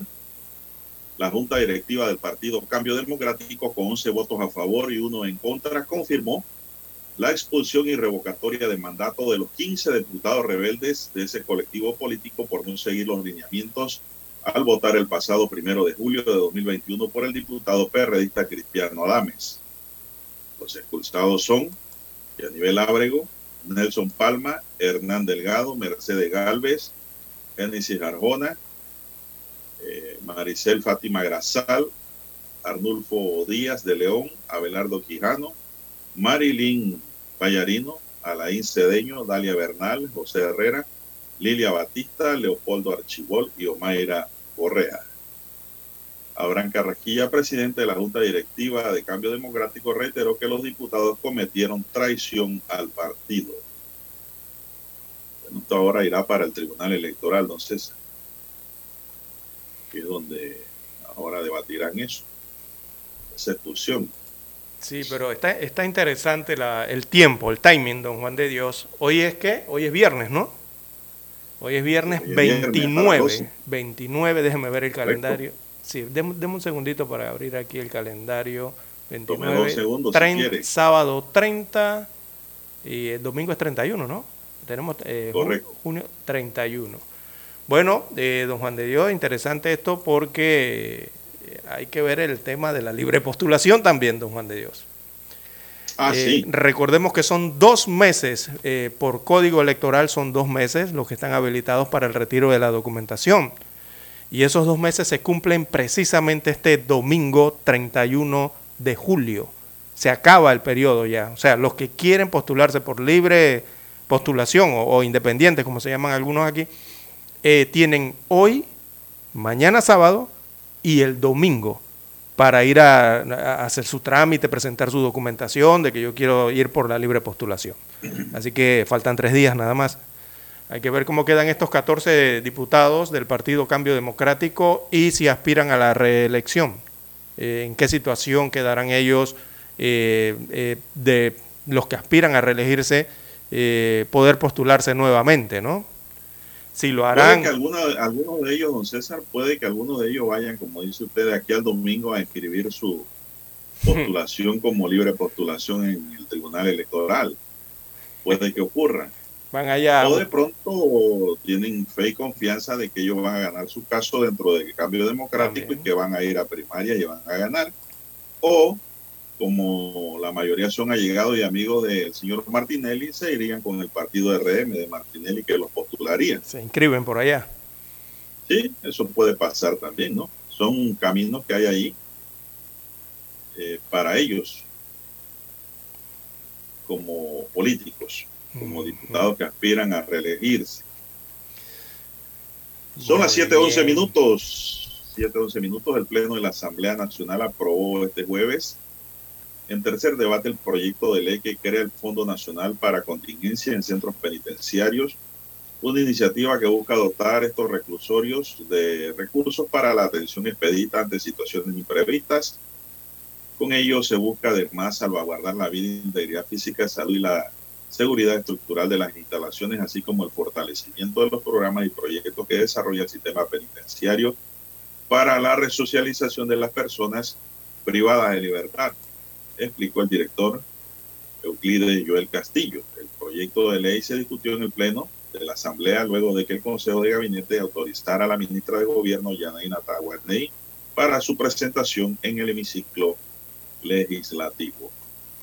Así Ese es. fondo pretende agilizar, don César, las necesidades en los centros penitenciarios, las cuales pues se dan de manera urgente y menoscabo a las labores de los privados de libertad.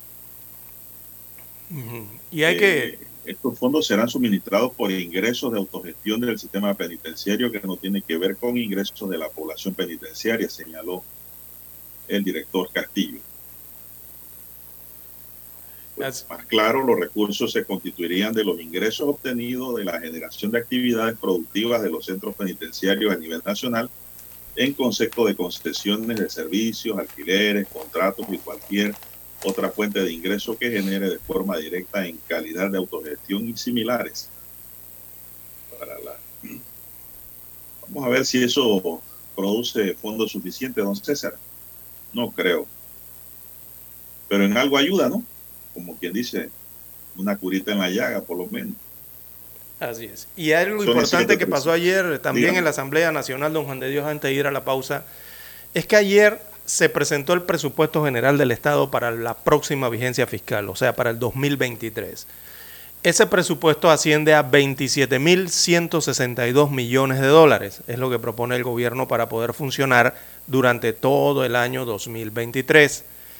Eh, esto representa, ese presupuesto tiene un aumento del 6.4%, o sea, 2.806 millones más que el actual presupuesto de esta vigencia 2022.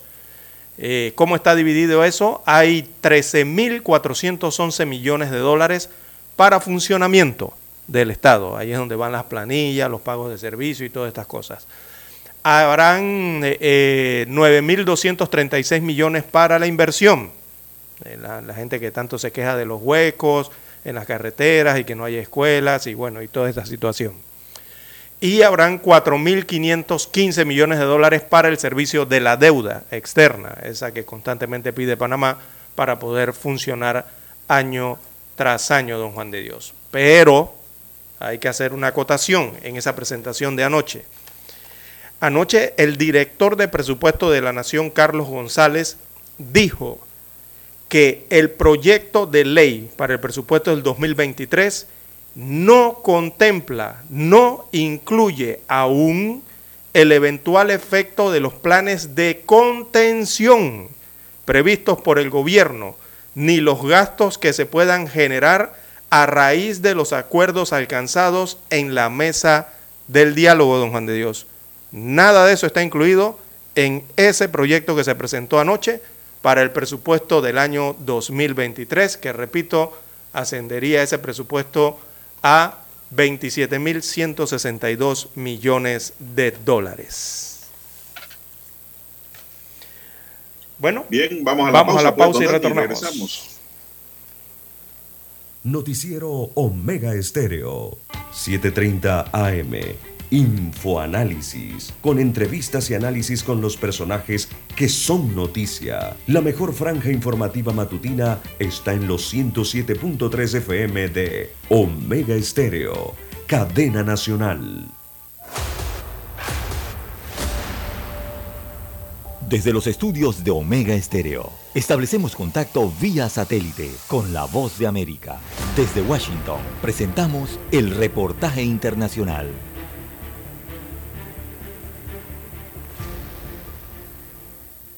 Las Américas registra 5.300 casos de viruela símica, mejor conocida como viruela del mono, una enfermedad que fue declarada como una emergencia sanitaria internacional recientemente por la Organización Mundial de la Salud. La mayoría de los casos se registran en Estados Unidos, Canadá y Brasil y otros 18 países, pero no se han registrado muertes y afectan un 98% a hombres que mantienen relaciones sexuales con otros hombres. Y Mary Lou Valdés, directora adjunta de la Organización Panamericana de la Salud, la OPS, formuló un llamado para evitar el estigma y la discriminación. Y a medida que nos comprometemos con nuestras comunidades LGBTQ, quiero advertir a los países sobre el potencial de estigma, homofobia y discriminación que podría obstaculizar nuestras respuestas en salud pública, tal como lo vimos con el VIH. Cabe destacar que la OPS no registra un incremento exponencial de los casos y Europa sigue siendo la región más afectada por esta enfermedad, aunque la viruela símica podría volverse peligrosa para la región en las próximas semanas y meses. Por el momento, esta organización no recomienda una vacunación masiva para toda la población. El doctor Andrea Vicari, encargado de la gestión de amenazas infecciosas de la OPS, explicó. No hay ninguna recomendación de vacunación masiva de la población en general en este momento. El riesgo riesgo por la población general, de hecho,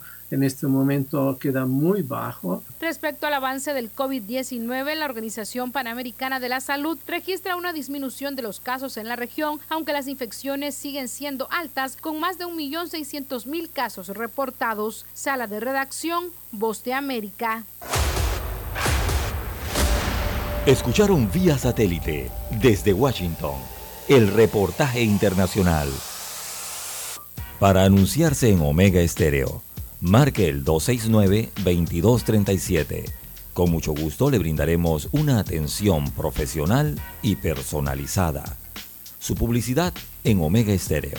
La escucharán de costa a costa y frontera a frontera. Contáctenos 269-2237. Gracias.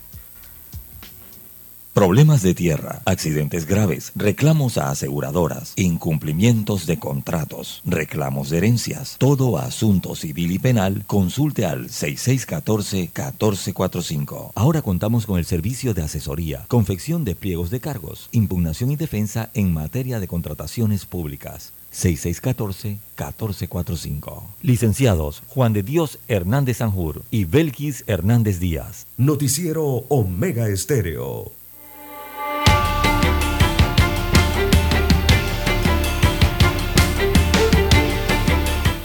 Bueno, avanzamos, ya estamos en la recta final, son las 7.18 minutos en su noticiero Omega Estéreo, el primero con las últimas.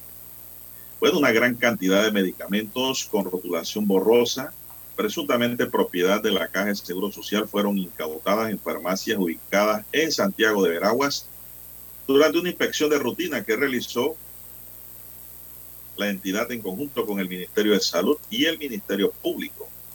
Por el CEDO, coordinador de la Dirección de Farmacias y Drogas del MINSA para Provincias Centrales, detalló que durante el operativo los inspectores visualizaron la información borrosa de la caja de seguro social en las cajitas de medicamentos que se usan para controlar enfermedades crónicas como son la presión arterial y la diabetes, entre otros.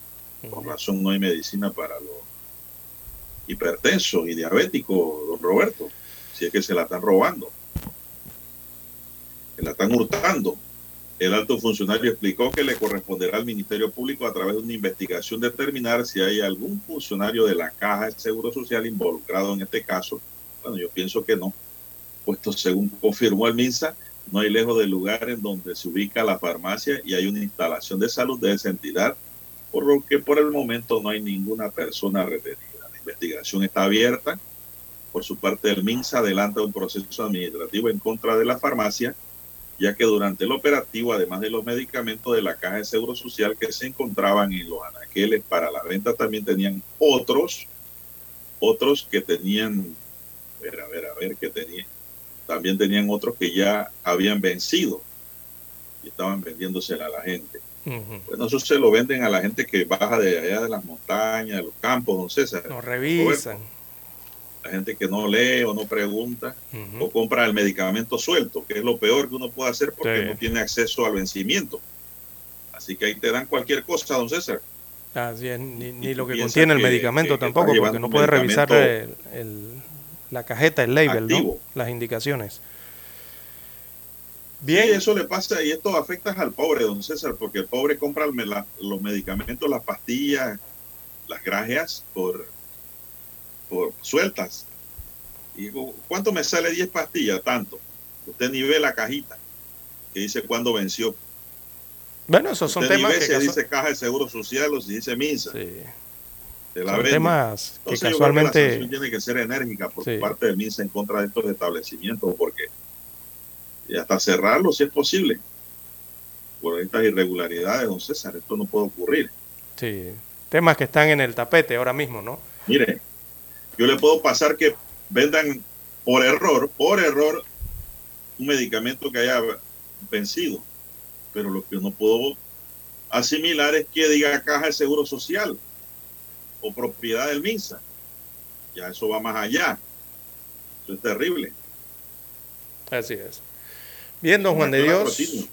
Las 7.22 minutos de la mañana en todo el territorio nacional. También han llamado poderosamente la atención a la opinión pública las palabras del presidente del Consejo Nacional de la Empresa Privada CONEP, Rubén Castillo Gil, que ayer catalogó el diálogo como ilegítimo, dijo que era un diálogo, que ese diálogo es un monólogo delirante, así dijo el CONET en un comunicado, advirtiendo que eh, no se harán eh, la micro, las pequeñas empresas que trabajaron eh, eh, no harán prácticamente eh, caso a lo que surja de esas mesas porque ellos no están sentados allí, ¿verdad?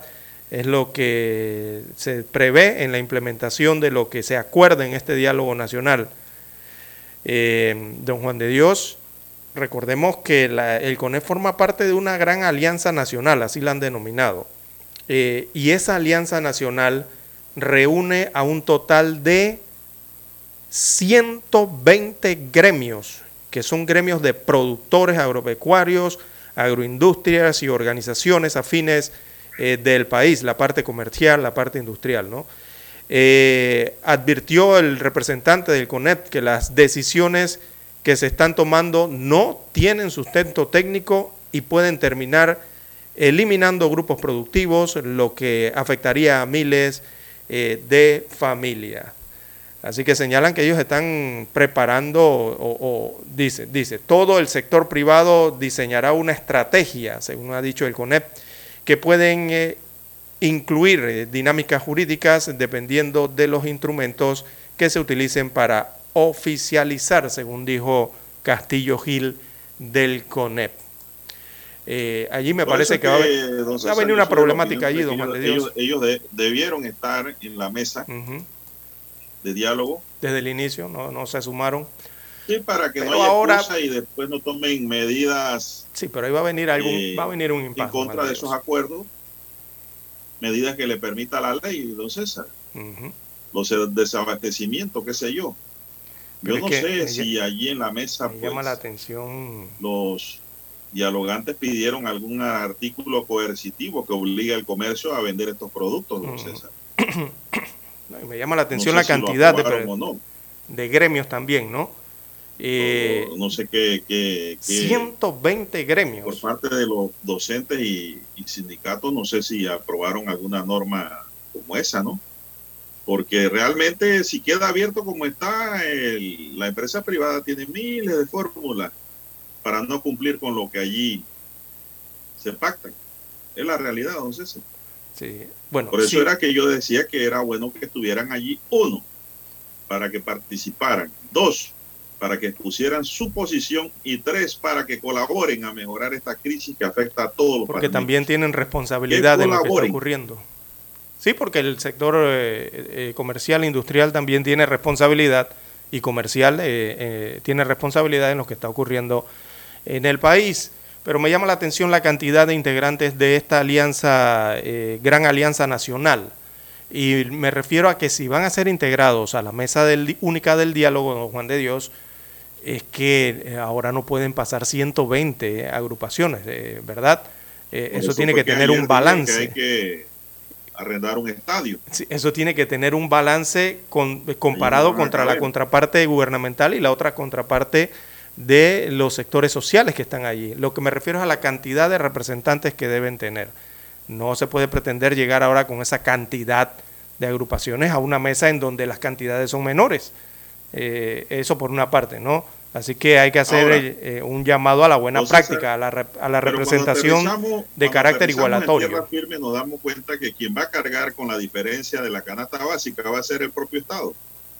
Sí, sí, claro, eso va por presupuesto, evidentemente. Y es importante incorporar eh, al sector eh, privado, don Juan de Dios, la parte industrial, comercial, eh, porque recordemos que viene el cuarto punto inicial de las protestas, que es el séptimo punto para esa mesa del diálogo. Y ese punto se llama la corrupción en Panamá.